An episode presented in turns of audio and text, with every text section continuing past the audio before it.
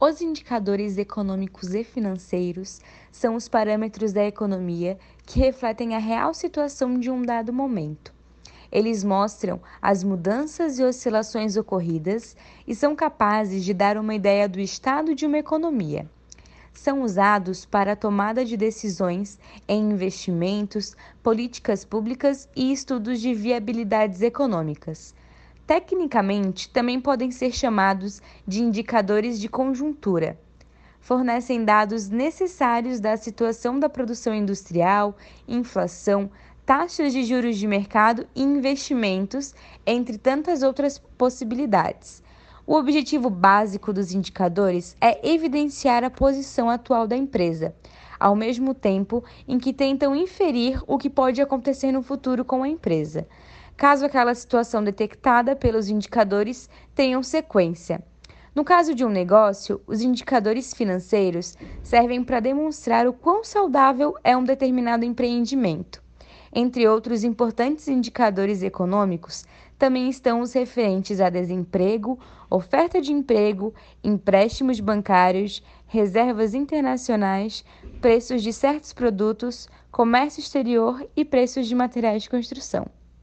Os principais e mais úteis para a economia brasileira são o INPC, Índice Nacional de Preços ao Consumidor, é um indicador econômico financeiro produzido pelo IBGE. É considerado um dos principais indicadores brasileiros da variação mensal dos preços. O INPC é responsável por medir a variação do custo de vida das famílias com chefes assalariados e com rendimento mensal comprometido entre 1 e 5 salários mínimos por mês o que corresponde a aproximadamente 50% das famílias brasileiras. O IGPM, Índice Geral de Preços do Mercado, é definido como o índice de referência usado para os reajustes da energia elétrica e dos contratos de aluguéis, sendo calculado e divulgado todo mês pelo FGV, Fundação Getúlio Vargas, no final de cada mês de referência. Taxa Selic, Sistema Especial de Liquidações e Custódia, é um dos indicadores econômicos financeiros mais importantes. Trata-se da taxa básica de juros de, da economia brasileira. Ela é referência para a realização dos cálculos das demais taxas de juros utilizadas pelo mercado e também é a taxa meta a ser buscada nas transações dos títulos públicos praticados pelo governo federal do Brasil. IPCA Índice de Preços de Consumidor Amplo é considerado como o indicador oficial do governo federal para mensurar as metas inflacionárias. O IPCA serve para medir as variações do custo de vida das famílias com chefes assalariados e com rendimento mensal compreendendo entre 1 e 40 salários mínimos por mês. O INCC, Índice Nacional de Custos da Construção, é produzido pelo FGV e é um dos indicadores econômicos financeiros importantes no mercado, sendo considerado o principal indicador de custo da construção civil no Brasil. Este indicador tem como função mensurar a evolução dos custos de construções habitacionais nas 18 principais capitais do país. O PIB, Produto Interno Bruto, é um dos indicadores financeiros mais usados na macroeconomia e tem como principal meta medir a atividade econômica de uma determinada região geográfica por um determinado período. Mesmo que o PIB seja classificado como um bom indicador de crescimento, ele não pode ser considerado o índice de desenvolvimento, haja visto que o cálculo não compreende dados como distribuição de renda, expectativa de vida, nível educacional da população, entre outros aspectos.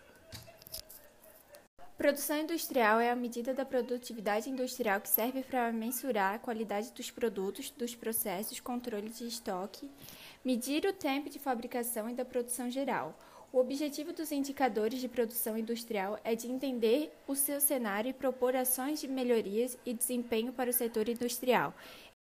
Esse indicador econômico financeiro de produção industrial é importante porque no, nos mostra em quais setores estão carentes de recursos e quais são as âncoras de toda a economia do país.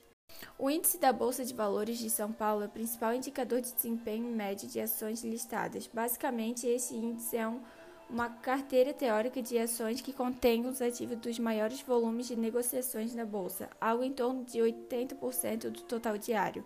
No mercado, ele é muito conhecido como índice Bovespa ou IBOV.